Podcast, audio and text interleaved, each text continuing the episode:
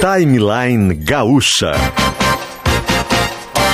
Entrevistas, informação, opinião, bom e mau humor. Parceria SL Veículos.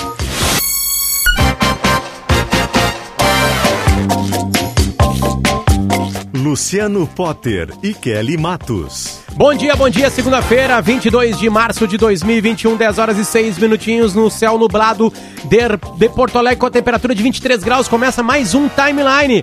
O Timeline está juntinho com o Grupo Multi Soluções Tecnológicas para o desafio da sua empresa. Guimarães, tradição e qualidade. Comece o seu dia com a linha de pastas de amendoim integrais da Guimarães. Acesse guimarães.ind.br ou siga Doces Guimarães nas redes sociais. Ind é de indústria tá? Guimarães.ind.br. Clínica Alfamento também tá com a gente, disfunção erétil e ejaculação precoce tem tratamento, responsabilidade técnica. Cris Greco CRM 34952. Eu vou fazer o seguinte, primeiro eu vou dar as boas-vindas a ela que tá voltando de férias e depois a gente vai dar as boas-vindas a um patrocinador. Mudamos o jazz, por favor. Quem é que tá com a gente hoje lá? Hoje tá o Manito. Polidori e Domingo Sávio na equipe técnica tocando pra gente. Kelly Matos, bom dia, tudo bem? Bom dia, Luciano Potter. Bom dia aos nossos ouvintes. Sejam todos muito bem-vindos a essa nova semana, 22 de março. Bem-vindo a mim mesma, né? Que no caso estou retornando de férias. E dizer que estava com saudades de vocês todos.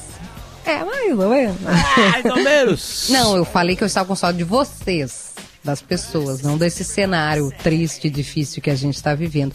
Eu sei que tu vai dar boas-vindas aos patrocinadores, mas já já a gente vai falar sobre o modelo novo, né? A gente retoma a cogestão, a divisão de responsabilidades entre governo do estado e prefeituras. A gente vai falar também sobre um movimento muito forte que vem dos economistas e um documento que vai ser encaminhado ainda hoje para autoridades né, da alta cúpula é, de Brasília e também vamos falar sobre as vacinas. Mas boas-vindas com esta música clássica dos anos 90. Para quem, Luciano Potter? A gente quer falar um pouquinho do nosso novo parceiro comercial aqui do Timeline da Rádio Gaúcha, com mais de 40 anos dedicados aos mercado automotivo. Uh, ao mercado automotivo, desculpa, apresentamos a concessionária Ford SL Veículos que possui unidades em Santa Cruz do Sul, Lajeado, Cachoeira do Sul, Taquara, São Leopoldo e Novo Hamburgo. É a maior rede concessionária, de concessionárias da Ford Motors Company no Rio Grande do Sul e a representante exclusiva da marca na Expo Inter. Na linha Premium, a SL Veículos conta com uma equipe especializada para venda e manutenção do icônico Ford Mustang e nos próximos meses iniciará as reservas do novo Ford Bronco. Já para quem gosta do mundo de aventura, o grupo conta também com a trilha SL em Porto Alegre, concessionária da marca Troller, para todo o estado. Por fim, em primeiríssima mão, temos o prazer de anunciar que muito em breve o grupo SL estará chegando na Serra Gaúcha, na Serra do Rio Grande do Sul, já com duas novas concessionárias, marca da Ford. Siga, siga a empresa nas redes sociais e fique por dentro das novidades. Ranger é na Ford SL Veículos, a nossa nova parceria comercial aqui. Eu acho que está na hora da Kelly sair do seu carro inonimável, né? A gente não pode nem mais falar o nome dele e já ir direto para o Mustang, Kelly.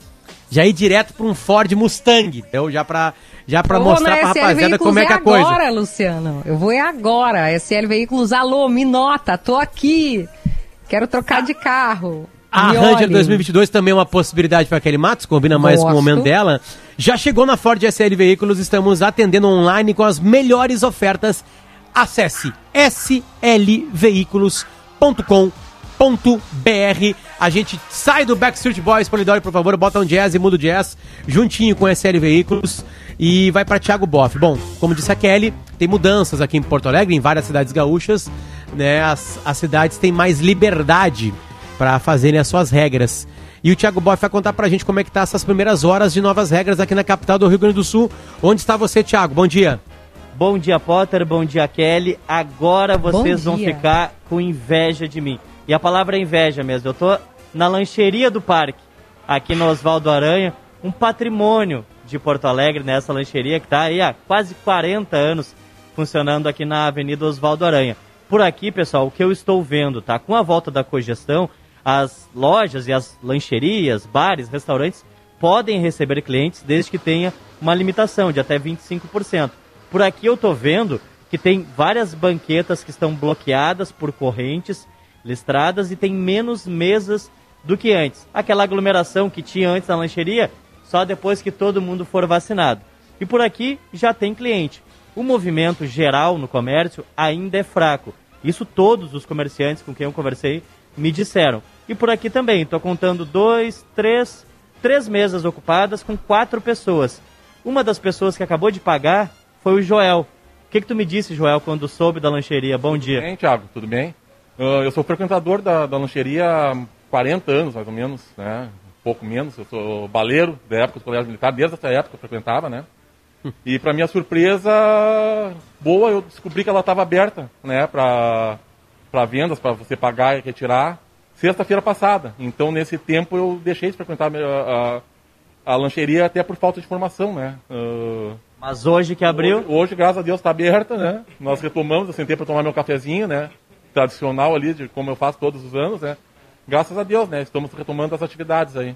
E olha, pessoal, aqui o Joel está de máscara agora conversando comigo e eu vejo aqui que tem uma placa exigindo isso também. Para a gente finalizar, pessoal, eu queria uma palavra do Nilmar Turati, que é gerente aqui da lancheria do parque. Estava me dizendo que quando começou na lancheria tinha até cabelo. Agora tem só um pouquinho do lado, assim, né? Só para despistar. Como é que está o movimento e qual a expectativa, Nilmar? Tu estava me dizendo que, do ponto de vista de saúde, tu entende que tenha pouca gente na rua e até é bom isso, né? Isso é bom, é importante, a conscientização de todo mundo, que logo termine isso, que fique bom. E poder trabalhar hoje, o cara fica feliz. Isso é o troço mais importante, podendo trabalhar, porque que nem nós trabalhamos três semanas agora, tu vender um troço e o cara sentar no cordão da calçada, comer um X, um suco é meio triste. Isso machuca.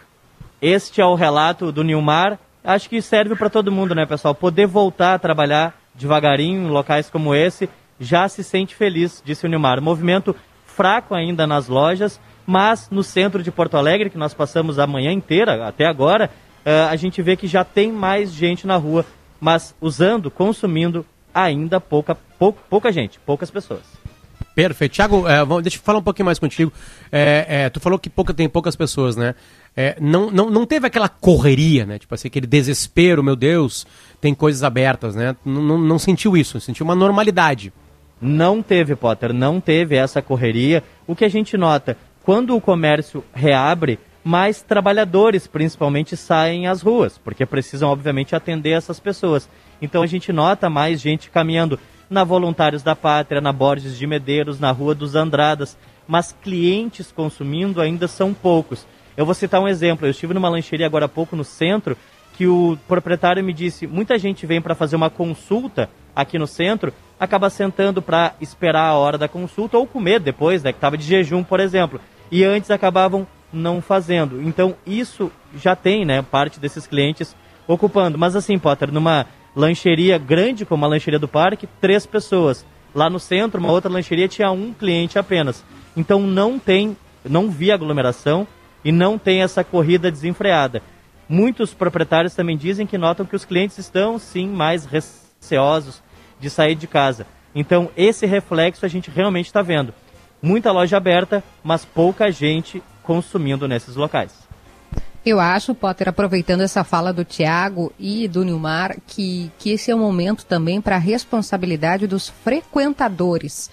Eu, eu, concordo absolutamente com o Nilmar, né? Nós, as pessoas querem trabalhar. Eu sou filha de comerciantes, eu sei e, e, me coloco e vejo a dor de quem tem o seu negócio afetado. E essa abertura, estava conversando com o presidente do sindicato dos bares e restaurantes, Henrich Melnitz, ela é, é claro, né? Por conta do momento que a gente está vivendo, ela não é completa, né? Ela não é total. Ela tem um horário previsto. Ela é até 18 horas, se eu não estou enganado. O Tiago pode me corrigir. Então, isso, né, Tiago? É uma abertura até às 18 é dentro daquilo que, que se consegue fazer por conta de um momento muito grave da, da pandemia, o momento mais grave da pandemia. Então, acho que cada um de nós que for a esses locais, que for frequentar esses locais, precisa ter a responsabilidade de usar a máscara, de lavar as mãos, de manter um distanciamento da outra pessoa. Eu sei que tem regras, protocolos para serem cumpridos de distanciamento estabelecidos no decreto, mas a gente precisa ser responsável porque a gente cobra muito é, dos governantes, do prefeito, do presidente da República, do governador, mas cabe a cada um de nós, me parece, uma responsabilidade muito grande em relação às medidas. Quer dizer, se eu for eventualmente num restaurante e o Potter estiver nesse restaurante, que eu não vá lá, por mais saudade que eu sinta dele, dar um abraço e um beijo no Potter, né? Ou uh, tá com a mão suja, sem, sem ter colocado o álcool gel, sem ter lavado a mão, e, e, e abraçá-lo e dar a mão. Porque é isso que faz com que o vírus circule, né? A gente precisa ter um entendimento. Já passou mais de um ano da pandemia. Se a gente ainda não se conscientizou disso, de que essas pequenas pequenas atitudes fazem a diferença, esse é o momento para pensar nisso. 10 horas e 16 minutinhos, esse é o timeline. A gente vai e já volta, porque a gente vai fazer um intervalo agora para ganhar tempo e conseguir colocar todas as pautas que a gente quer colocar.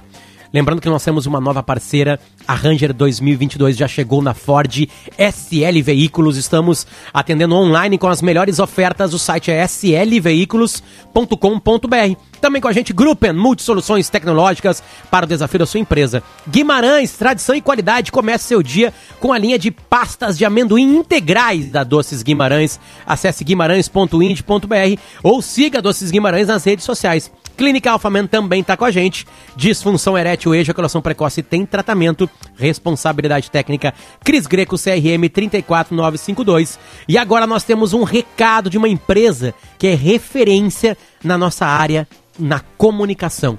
É a Critério. Vamos ouvir? É nos tempos de dificuldade que a gente percebe ainda mais. O maior valor de uma marca não está no seu patrimônio está na sua reputação. Isso mesmo, na reputação que é construída. E tem uma empresa gaúcha que é referência nacional em criar, valorizar e preservar a imagem de organizações, governos e líderes. É a Critério Estão há 10 anos no mercado com inúmeros cases de sucesso. Um trabalho que envolve comunicação, conteúdo, relacionamento, gestão de crise e formação de lideranças, tanto na iniciativa privada como no setor público. Uma atuação 360 graus, conduzida por uma equipe qualificada, experiente e multidisciplinar para conhecer mais sobre o trabalho da Critério, acesse www.critério.com.br e agende uma conversa. Critério resultado em opinião pública. Você está indo rápido demais na hora da relação? Cuidado, isso não é normal. A mulher precisa de tempo para alcançar o máximo prazer durante o sexo. Ejaculação precoce tem tratamento. A Clínica Alfamen já atendeu mais de 12 mil homens em 5 anos. Agende uma consulta no 3013 7172 ou acesse clinicaalfamen.com.br. Equipe do Dr. Thomas. Alfamen. Sexo é saúde. Responsabilidade técnica Cris Greco. Cremers 34952. O que vocês acham que nós brasileiros temos em comum? A gente acredita. Aqui, o povo coloca energia. E quando precisa, recomeça. E brasileiro é assim: quando um brasileiro vence, o Brasil comemora junto. E nós sabemos quem está com a gente. Quando eu preciso colocar uma ideia de pé, conto com o Banco do Brasil. Pode ser uma coisa do dia a dia ou um grande sonho. A gente sabe que o bebê vai estar tá lá para nos ajudar a realizar. Banco do Brasil para tudo que você imaginar. Vem ser cliente.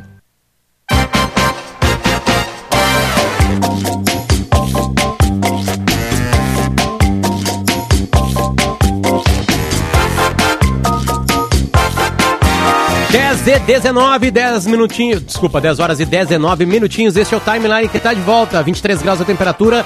A Porto Alegre, capital do Rio Grande do Sul, agora está nublada ah, numa temperatura absolutamente agradável, 23 graus. O timeline está de volta e está de volta junto com a Ranger 2022 que já chegou na Ford SL Veículos. Estamos atendendo online com as melhores ofertas. O site é slveículos.com.br. Também com a gente Guimarães, tradição e qualidade. Comece seu dia com a linha de pastas de amendoim integrais guimarães.int.br e dá para seguir também a Guimarães nas redes sociais.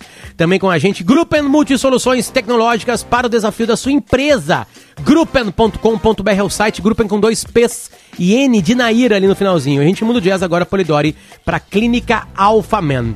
A gente tá vendo algumas movimentações, é, quer dizer, a gente tá vendo não, é, é absolutamente intensa a movimentação jurídica brasileira há muito tempo. E surgiu nesta, nesses últimos dias um movimento uh, chamado Cala Boca Já Morreu, Kelly Matos.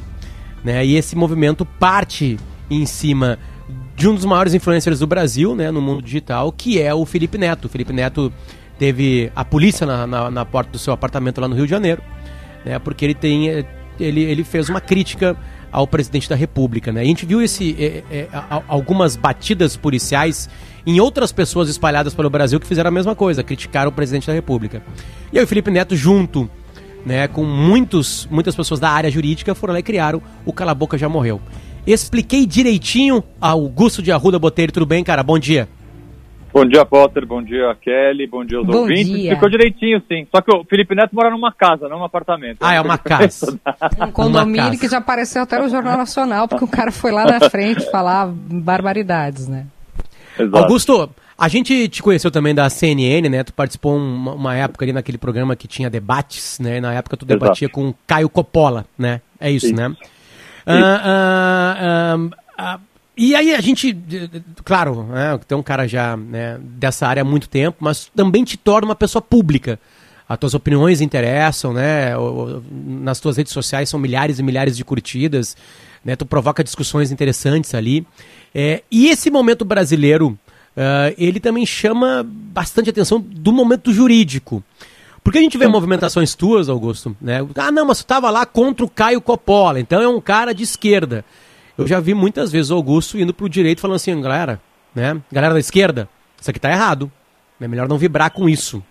Queria começar falando disso, de, dessa tua movimentação primeiro, Augusto, só pra gente te colocar aqui no plano pro Rio Grande do Sul, né?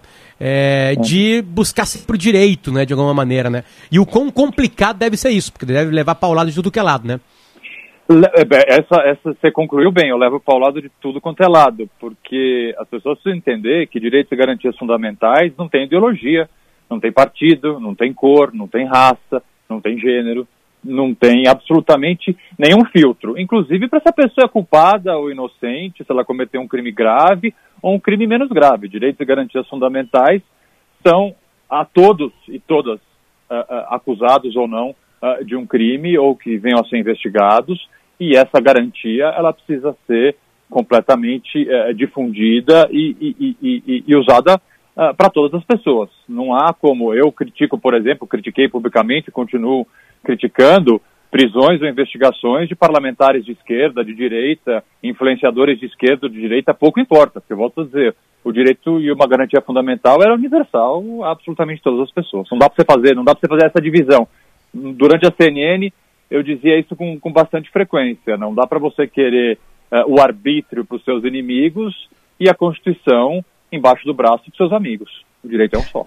Augusto, eh, bom, a gente está conversando com, com o advogado Augusto de Arruda Botelho. Se você não se familiarizou ainda, né, vá para as redes sociais, que eu tenho certeza que você, em alguma rede social, o segue, porque o conteúdo é, é bastante didático, inclusive, para a gente entender matérias que para nós leigos são um pouco complicadas. E eu queria falar um pouquinho sobre pandemia.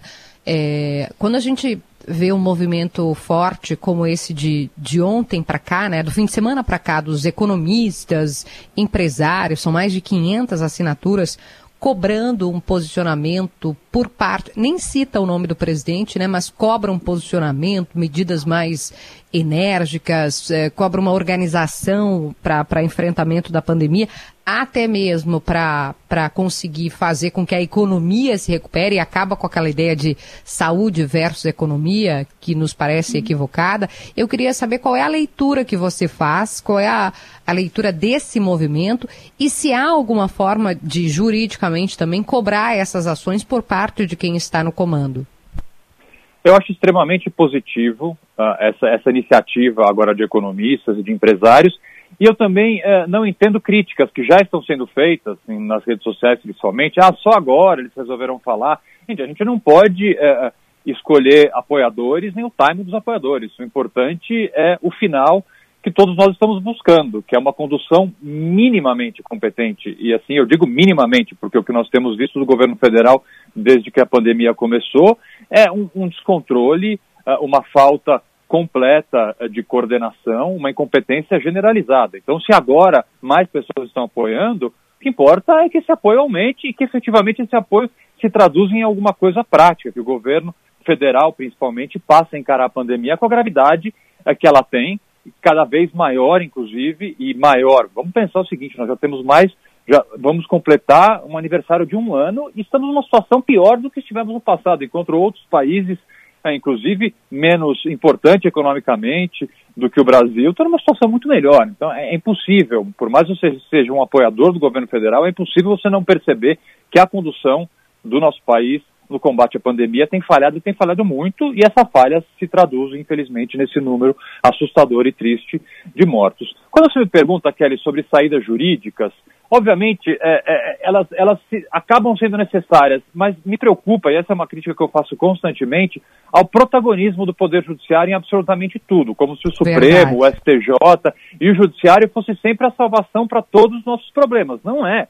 São medidas políticas, são composições, nós temos um parlamento, nós não precisamos acionar o Judiciário sempre para absolutamente todos os problemas, porque aí, obviamente, ele se coloca numa situação de ter que agir, de ter que se manifestar, e isso acaba, esse protagonismo, principalmente vamos pegar o Supremo Tribunal Federal, que é a nossa mais alta corte, ele tem se fragilizado, ele tem se fragilizado no sentido de ser muito atacado, ser muito questionado. Nós temos aí pedidos de impeachment de ministro, como se fosse é, possível, numa altura dessa do campeonato, um impeachment do ministro, sabe-se lá por quê.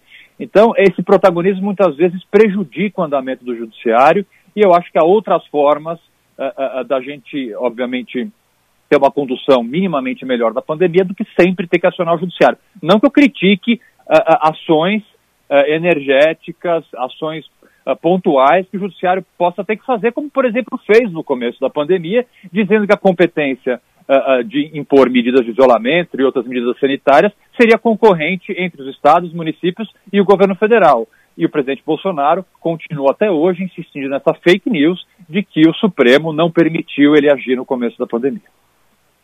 Augusto, a, a, uma das razões de estar aqui com a gente também, né, é sobre o Cala Boca já morreu. Uh, é, deixa eu trazer aqui para a gente colocar na discussão um, no Twitter o Samuel Mitag veio para mim e colocou assim, ó, enquanto eu estava fazendo a explanação para te chamar no assunto, ele pegou e escreveu algo sobre o que eu falei. Colocou assim: "Desculpa aí, Potter. Não estou defendendo lado nenhum, até porque não torço por nenhum deles. Porém, o Felipe Neto Aí ele coloca em caixa alta. Acusou o presidente e não o criticou. São coisas bem diferentes. Ele está certo, Samuel, ou está errado, Augusto? Não, ele não está certo, até porque o termo genocida, obviamente você não vai fazer uma ligação automática uh, uh, com um, um, uma explicação jurídica técnica do termo. É uma crítica, sim, é uma crítica forte, veemente, que milhares de pessoas vêm fazendo no Brasil e têm o direito de fazer. O que as pessoas não têm o direito de fazer é sair do campo da crítica e partir para o campo da incitação à violência, da ameaça física, da propositura de rompimento institucional. Isso é completamente diferente de criticar, ainda que veementemente, com palavras fortes como genocida, assassino e qualquer outra que seja. O que você não pode fazer, e esse é o critério, uh, esse é o limite, e essa é uma das regras uh, deste, deste movimento do Cala Boca Já Morreu. Não importa quem você criticar, qualquer governante. Eu deixei claro isso num vídeo que eu fiz. Se você criticar, por exemplo, um senador, um deputado, um prefeito, num partido de esquerda, não importa. Se você fosse processado em razão disso, o cala boca já morreu, vai te ajudar, vai te defender se você não tiver advogado. Não é um movimento partidário ideológico, mas nós temos alguns critérios. E um dos critérios é esse. Você não pode incitar crime, você não pode ameaçar pessoas no seu discurso, você não pode propor ruptura institucional. Fora isso, se você criticar e for processado por isso e não tiver advogado, nós vamos te defender. Augusto, já começou muita procura? Muita. Muita. Mais do muita, que vocês esperavam? Mais do que a gente esperava. E todas elas críveis, todas elas... número? Tem, tem uma ideia? Ou, ou Não, porque, olha, Kelly, eu vou te falar, foi, foi uma loucura, nós estamos com uma equipe, o Felipe Neto, assim, com uma generosidade tamanha, colocou pessoas é, é, é, para trabalhar exclusivamente nesse projeto, são alguns escritórios de advocacia, uh, que participam inicialmente desse projeto. Agora tivemos assim, pedidos de apoio e adesão de assim, dezenas de escritórios de advocacia, advogados no Brasil inteiro. Foi assim, realmente emocionante. E, ao mesmo tempo, nós tivemos muitos pedidos já a partir do momento que a gente uh, colocou o site no ar. Só que, como eu disse para vocês, tem um critério técnico, logístico que a gente pode atender. Então, o caso, ele não pode ser, vamos dar um exemplo aqui. Tem pessoas que estão sendo ameaçadas, criticadas em redes sociais por outras pessoas, apoiadores do governo A, B, X ou D. Não é esse o caso. Nós precisamos de uma perseguição uh, que faça uso do Poder Judiciário. Então a pessoa tem que ser intimada, tem que ter um inquérito policial, tem que ter algum tipo de investigação, ainda que no Ministério Público, Polícia Federal, Polícia Civil, pouco importa. Mas alguns critérios objetivos e técnicos que a gente está tendo que fazer esse filtro agora para identificar quais casos a gente vai poder atuar ou não uh, uh, no Brasil todo. Alguma coisa descoberta pesada, bem pesada? Olha, me, me preocupa muito a situação em Uberlândia.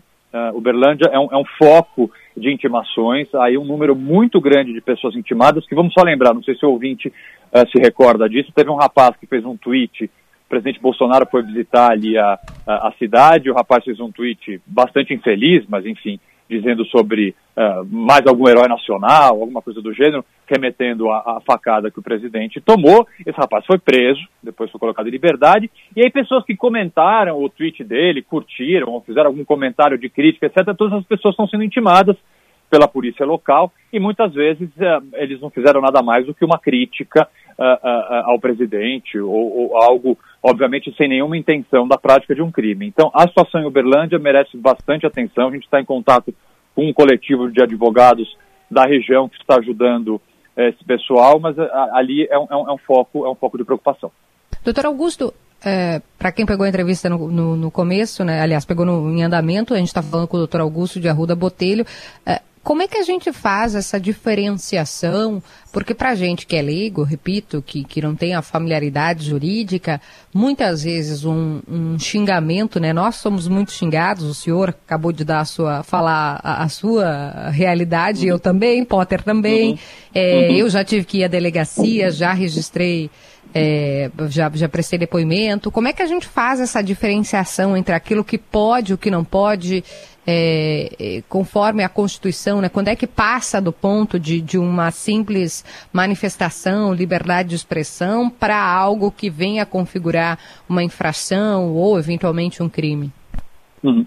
Bom, é, essa é uma discussão muito interessante. Na CNN eu passei por ela diversas vezes e continuo sempre respondendo essa pergunta. O limite da liberdade de expressão é a lei.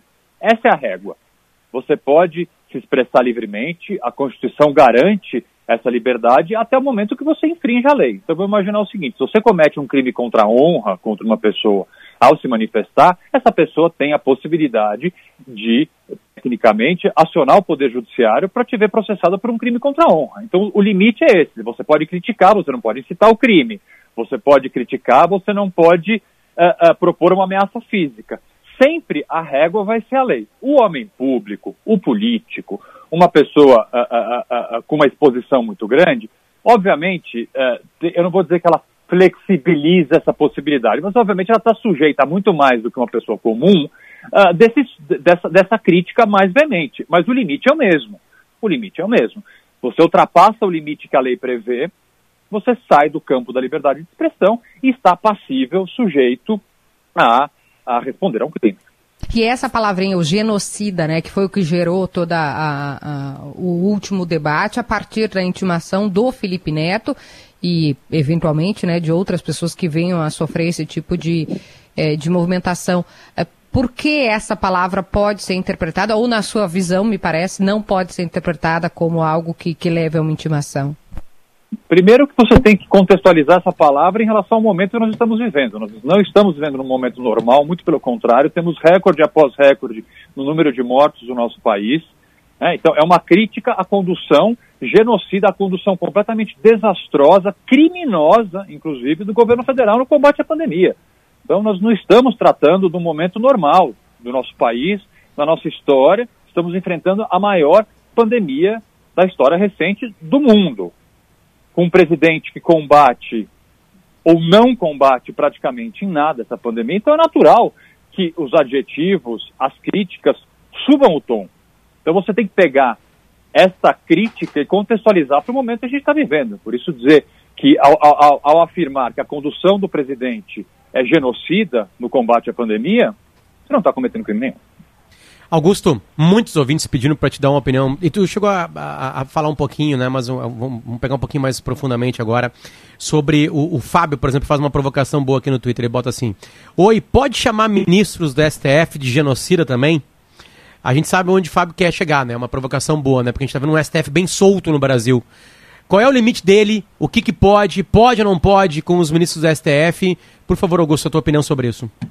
É, eu, eu não entendo que contextualização você colocaria um ministro da nossa Suprema Corte uh, como genocida. Uh, a contextualização não existe. Em que momento uma atitude de um ministro do Supremo, a gente viu algum ministro do Supremo aglomerando, a gente viu algum ministro do Supremo dizendo para não tomar vacina, algum ministro do Supremo não usando máscara, passando a mão no nariz e cumprimentando pessoas, algum ministro do Supremo não comprando vacina algum ministro do Supremo boicotando o isolamento social, eu não vi. Se esse ouvinte viu, ele vai ter que me contar. Não, então, Augusto, eu não vejo menor, que... menor cabimento em, em, em falar de, de, algum ministro do Supremo numa condução ou de uma postura genocida, principalmente no combate à pandemia. Eu acho, acho que, que, ele tá usa a palavra ao é, inquérito aquele, é, né, que é dos atos democráticos e isso, a né? prisão né? de alguns é, blogueiros ou articulistas, ou, a gente já não sabe mais como que chama isso, né? Mas desses que, porque, enfim, não há demérito, não há demérito nenhum, porque nós também somos, claro. a gente também faz coluna, a gente também faz vídeo, a gente está no Instagram, a gente está no TikTok, a gente está se reinventando, está tudo bem, gente, daqui a pouco Potter está no BBB também, mas uh, para que a gente possa e lembre Eu dos amigos. Não, não pode, né? A gente sabe não, contrata, não ele vai entrar na última fase da casa, né? O Boninho já, já deu alguns sinais ali de um paredão extra que vai entrar uma pessoa, na verdade. Mas fora a brincadeira, o que que faz, é, por exemplo, o que que autoriza é, a prisão de alguém no, no inquérito dos atos antidemocráticos, por exemplo, ou no inquérito das fake news, naquele caso lá do, do Alexandre claro. Moraes. Vamos ao, acho que o exemplo mais forte, né? Eu estou voltando de férias hoje, tô, eu ainda estou um pouco perdido. O deputado que foi preso, o deputado Daniel. Por que, que aconteceu aquilo com ele? Então vamos lá, eu vou, eu vou voltar à minha, primeira, à minha primeira resposta da primeira pergunta de vocês. Eu me posicionei contra e continuo absolutamente contra a prisão do deputado. Acho a prisão dele legal, completamente legal. Fui, no momento que ele foi preso, fui às redes sociais, depois de ler, que isso é uma coisa que todo mundo deveria fazer antes de comentar uma decisão judicial, é ler a decisão judicial, é sempre uma preocupação que eu tenho. Eu li o decreto de prisão do deputado Daniel Silveira e fui publicamente me manifestar contrariamente a essa prisão, dizendo que a prisão é ilegal. Entendo que a prisão é ilegal até hoje. Não existia situação de flagrância naquele momento. Hoje em dia, com o oferecimento da denúncia, menos ainda, é uma prisão do ponto de vista estritamente técnico, completamente ilegal. Então, volto a dizer, é, o direito de garantia fundamental não tem ideologia, não tem partido. Ela está lá, a Constituição vale para absolutamente todo mundo, inclusive para o deputado, que cometeu crime sim, que tem que ser investigado, tem que ser processado, mas a prisão dele, da forma como foi feita, é foi naquele momento e continua sendo legal. Em relação a um, a um outro caso bastante notório do um, Eustáquio, uh, Eustáquio, né? Não sei Estáquio, o nome sim, dele. Sim. É. Isso. Isso, Eustáquio. É uma situação um pouco diferente, porque ele tinha medidas cautelares, alternativas à prisão, e a informação é que ele teria desrespeitado essas medidas cautelares, é, frequentado inclusive uma reunião com a, com a, ministra Damares, que ele não poderia frequentar. Aí, tecnicamente, é uma questão um pouco diferente, mas a do deputado Daniel Silveira, eu falei publicamente e continuo afirmando que eu acho que uma prisão é legal. Augusto, legal porque aqui... aconteceu antes do, do, do, da conclusão de um, de um processo na sua avaliação? Não, na, na, ver, não, na, na, verdade, o, o, ministro Alexandre fez uma interpretação da, da, do estado de flagrância que eu não concordo respeito muito o ministro Alexandre, é um ministro capaz, bastante experiente, mas a interpretação que ele fez da situação flagrancial do deputado, eu não posso concordar. Dizer que a partir do momento que você coloca um vídeo na internet, esse vídeo fica passando para pessoas, ele está sempre numa situação de flagrante. Eu, tecnicamente, eh, discordo bastante desse posicionamento do ministro. Augusto de Arruda Botelho, a gente estava entrevistando aqui o, o ministro supremo Marco Aurélio Melo, e a gente estava. É, foi bem pertinho disso, né, Kelly? Desse ato, né, com, com o deputado Daniel, né? E aí a gente estava conversando, o papo estava bom e eu fiz uma pergunta para ele, assim, falei assim, olha, coloquei, coloquei os ministros do STF numa situação humana, né? E aí fiz a pergunta, demorei uns dois minutos, Augusto, para fazer a pergunta para não, não, ser pego de surpresa, né? E eu coloquei assim, é, se era possível, se no momento atual brasileiro, olhando toda essa conjectura que tu colocou para a gente agora aqui, né? Se era possível de algum ministro do STF fraquejar, né? E colocar o lado pessoal junto, junto com a capa. Né? Não uhum. foi exatamente essa a pergunta, mas foi esse o sentido da pergunta para ele. Né? Era uhum. essa a resposta que eu queria. Ele me xingou de algumas coisas bonitas E, e, e, quis desligar a entrevista. Se não tivesse, não tivéssemos aquele Matos aqui, a sua habilidade né, verbal, ele ficou e depois até naquele, de alguma maneira ele pediu desculpa, disse que estava muita dor no braço, ele acabou tudo bem, a gente falando sobre Inter e Flamengo.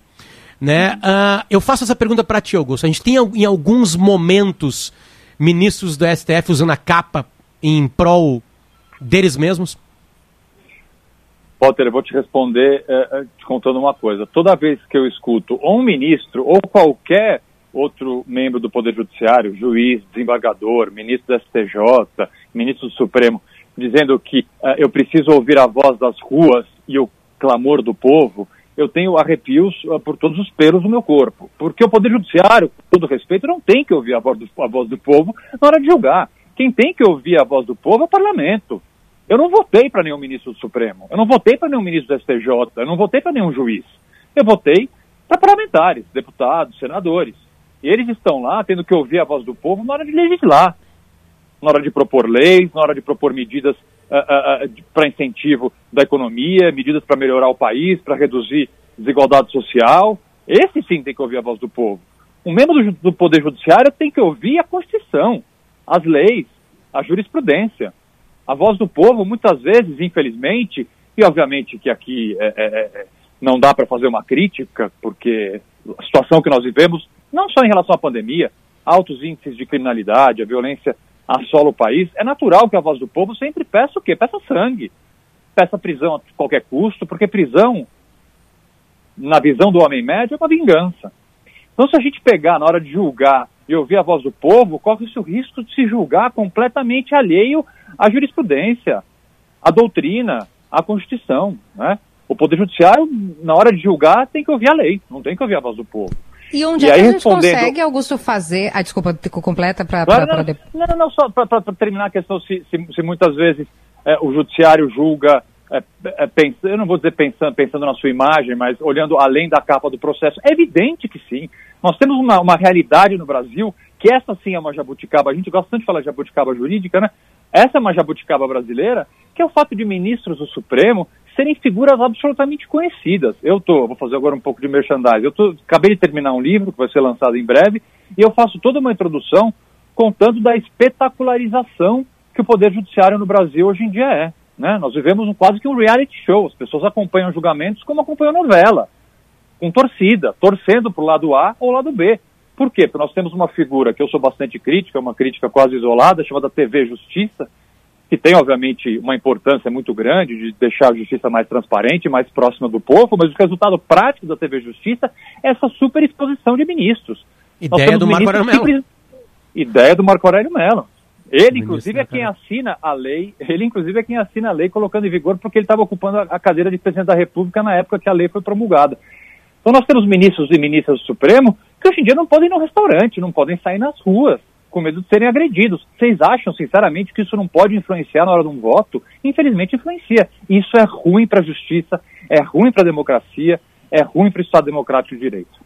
A minha pergunta era exatamente isso, sobre o quanto o brasileiro saber o nome dos 11 ministros do STF e não a escalação da seleção traz influência no julgamento ou nessa espetacularização que o senhor falou, né? O próprio Marco Aurélio fez aqui uma, deu uma, no Rio Grande do Sul a gente usa uma expressão que é indicar, seria provocar, né, no, no, no linguajar, da, ele deu uma cutucada no, no, ministro Fux falando do topete dele, umas coisas, o próprio fato deles darem entrevista, a gente que é, que é jornalista achou bom porque consegue ter acesso claro. a eles, mas o quanto isso faz com que essa, até por exemplo, a gente viu e, e, aqui não vou, não vou entrar em todo o mérito do trabalho do, do ex-ministro Sérgio Moro, mas de um juiz virar boneco de Olinda, do carnaval de Olinda, né? Como não é que pode, você avalia isso? Não acho péssimo. O ministro Marco Aurélio, que eu respeito imensamente, é um dos ministros mais técnicos, mais experientes do Supremo, que infelizmente vai se aposentar esse ano. Outro dia ele deu uma entrevista sobre um julgamento que está acontecendo no Supremo. Não, assim, com todo respeito, não pode. Nenhum ministro, nem, nem, nem ministro, nenhum juiz como é que um juiz que vai julgar uma causa pode, de certa forma, se antecipar e dar uma entrevista sobre essa causa que ele ainda vai julgar? Isso não pode. Esse holofote uh, não cabe ao judiciário, uh, esse holofote. Obviamente, para os jornalistas é uma maravilha, não estou nem um pouco, muito pelo contrário, criticando o papel da imprensa de ir lá e perguntar, instar, enfiar o microfone na cara para perguntar. O que eu critico é a resposta de um julgamento que ainda está acontecendo. Isso, Kelly, vamos ver, isso está acontecendo há muitos anos, não é novidade. não é de hoje, exatamente. Não é de hoje. No processo do mensalão era assim, uh, no, no, na Lava Jato é assim, só que não deveria ser, não deveria ser. Eu não, eu não vejo nenhum benefício, vamos pensar, que benefício para o judiciário e para a justiça tem uh, uh, essa, essa essa quase torcida de futebol. Eu escrevi isso recentemente num, num, num artigo para o jornal. Tem muita gente que assiste um julgamento hoje como quem assiste uma partida de futebol. E partida de a futebol gente faz pipoca. Torcedor. Não, a gente faz pipoca. Eu e o Davi, então, que não está aqui hoje, a gente fica se telefonando para ah, tu acha que esse aí vai votar como? Esse vai votar como? Eu estou fazendo aqui né, uma, uma brincadeira em cima de algo que é fato, que os, as pessoas assistem aos julgamentos hoje. E aí eu fico pensando, poxa, mas tem um lado tão bom da transparência, né? Da gente poder ver e poder não ser um canetaço sem a gente ter acesso a, a fundamentação, a entender o porquê, mas ao mesmo tempo eu também é, eu, eu, eu, tendo a concordar muito com essa visão de que quando alguém que, que em tese deveria julgar o processo não tem capa, como diz o Marco Aurélio aqui, o ministro Marco Aurélio, é difícil quando você tem um, um, um espetáculo, uma arena ali em que tem gente querendo né, no que, que os leões ataquem, por exemplo. Kelly, eu te, eu te dou um dado objetivo bem rápido. Tem uma pesquisa da Fundação Getúlio Vargas que comprova que depois da TV Justiça o voto dos ministros aumentou e aumentou muito em tamanho. Por quê? Porque quanto mais longo o voto, mais tempo aparecido na TV. E todo mundo gosta de aparecer na TV, é normal. Vaidade é algo inerente ao ser humano, não tem crítica nenhuma a isso. O voto dos ministros aumentou muito, o número de páginas dos acórdons do Supremo aumentou depois da TV Justiça. Isso é um dado concreto, objetivo e não tem como você negar. Augusto, é, tu bateu um recorde com a gente aqui que tu foi amado e odiado por todo mundo. Não, mas é durante, é assim o durante o processo da entrevista, que tu começa falando sobre o Cala Boca já morreu, as pessoas, né, é, que gostam do presidente começaram a bater em ti. Né? Aí um do, uma dessas pessoas veio aqui e deu a cutucada sobre o STF. Aí tu pega agora que dá um pau no STF, né? Nos ministros, na vaidade, blá blá blá. Critica e aí... a prisão do deputado. Daniel, exatamente. Agora, come... né? agora começaram a me elogiar. Gente, assim, não, não é exatamente. É não Exatamente. é torcida. Não, não, e não o contrário querer. também. E o contrário também. Pessoas de esquerda estavam ali junto. É isso aí, tem que botar o Augusto. O Augusto começou a falar mal de umas coisas. Como assim contrário a prisão do Daniel?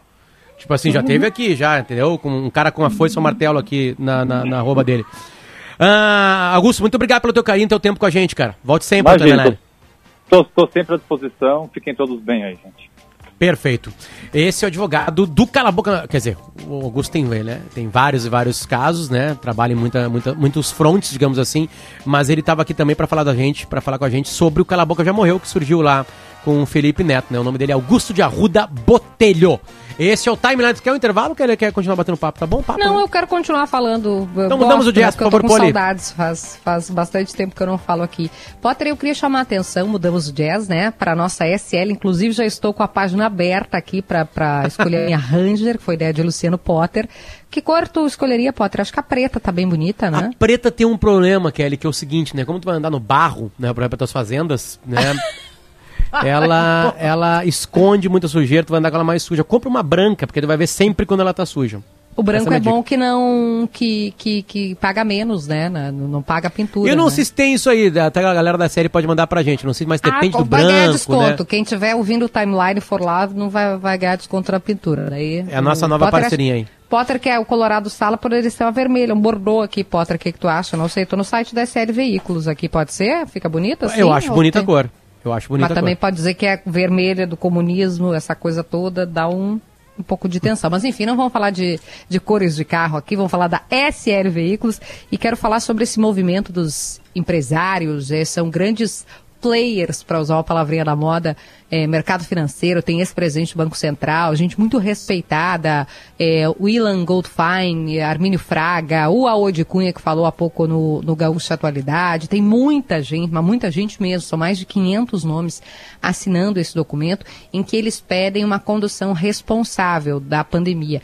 É lógico que a gente sabe, né? Todo mundo quer uma condução responsável, mas qual é o ponto disso? Esse documento vai ser entregue hoje, pelo que eu estava apurando, ao presidente da Câmara, ao presidente do Senado, ao presidente do Supremo, a gente estava falando aqui, né, desse papel do judiciário, e também ao ministro da Economia, Paulo Guedes. O ministro Paulo Guedes, lá na eleição do Bolsonaro, vamos voltar um pouquinho à fita, ele era visto como, como o cérebro das políticas uh, liberais, de uma condução de uma política né, mais próxima ao empresariado, de uma condução de uma política mais próxima de privatizações, de um enxugamento da máquina pública, do, do Estado em si, poder público.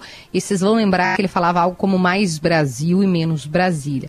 O que aconteceu, ninguém sabia que ia acontecer uma pandemia, né? Isso a gente tem que, que, que sublinhar também. Teve uma pandemia e a coisa degringolou. Não sei, eu não posso dizer isso porque né, a gente teve a pandemia mesmo, se as, a, as questões seriam conduzidas dessa forma caso não houvesse o coronavírus. O fato é que o Brasil não conseguiu executar essa política, conseguiu aprovar a reforma da Previdência única, mas não conseguiu avançar em nada. Pelo contrário, a postura do governo federal foi bastante intervencionista, a ponto da gente ter troca no comando da Petrobras, determinada pelo presidente, a nomeação, a indicação de um general para o posto. Então, tudo que se foi colocado lá atrás na campanha não vem sendo cumprido. E também há uma cobrança por parte do, do, dos economistas, do mercado financeiro, desse tipo de, de movimentação do governo federal. Porque se a gente não tiver uma condução séria da, da pandemia, e aí a gente está falando de medidas de distanciamento, sim, de, de protocolos de segurança e principalmente, Potter, da vacinação a gente não vai ter um país andando nos trilhos de novo. A gente vai ter, como já está tendo, a inflação subindo, subida de juros, como a gente também viu, porque é reflexo dessa inflação. É, a gente vai voltar para um cenário do qual a gente sequer conseguiu sair, né? Tava, parecia que a gente ia ver a luz no fim do túnel e de repente veio o trem na direção, na nossa direção, atropelando tudo. Para quem vai ao supermercado, para quem abastece o, o carro no, no, posto de combustível, consegue ver que o preço só sobe, né? Eu, eu, uso o exemplo da cesta básica, porque eu às vezes faço aquelas doações, Potter sabe bem. No hum. começo hum. eu pagava R$ 39,90, Potter, uma cesta básica, antes da pandemia. Hoje eu estou pagando 60 reais uma cesta básica, não é pouca coisa o aumento. E aí qualquer pessoa que compra óleo de cozinha, arroz, feijão, sabe do que eu estou falando. Ou, como eu disse, que abastece o carro, sabe do que eu estou falando também. Ou ainda alguém que faça investimento no mercado financeiro. Então, é muito preocupante que a gente não tenha uma condução é, como ele, ele, chegou a falar, usar minimamente responsável né, da pandemia, foi essa expressão que, que o Augusto usou, minimamente responsável. Veja o exemplo dos Estados Unidos. Estavam com uma condução também negacionista no começo da pandemia, houve uma mudança né, provocada pela, pela troca do comando do país, do Donald Trump para o Joe Biden, e de repente, é, claro, com uma série de medidas, né, a gente não vai achar que é uma varinha mágica, o país começou a vacinar mais, começou a, a ampliar sua capacidade de, de, de, proteção dos cidadãos e aos poucos está perdendo aquela liderança, acho que já perdeu do Brasil, né? Já, já assumiu esse posto, do número elevadíssimo de mortes. Então a gente tem que, de fato, tirar essa paixão política, ideológica, essa necessidade que a gente tem de vingança, de ver o inimigo sangrar, né? Você não é do meu partido, esse ou aquele, e pensar um pouco com, com uma visão macro de um país que precisa voltar aos trilhos na saúde, nas vidas, principalmente, e também na questão econômica. O verbo interessa, o verbo interessa muito, Kelly. Eu lembro de uma discussão minha, tua e do Davi aqui, a gente está no momento agora de opinião no timeline. É, que é, uma frase do presidente bem infeliz sobre vacina, lá no comecinho, né, quando essa discussão foi uma discussão no ano passado, aqui no timeline. Eu falei o seguinte para vocês assim: o povo, o povo tem as suas escolhas políticas, povo sim escolhe um lado na hora de votar. O povo tem muita rejeição no Brasil. Aliás, a rejeição é a maior vencedora das eleições no Brasil, as últimas eleições brasileiras. Vo ganha quem eu não quero.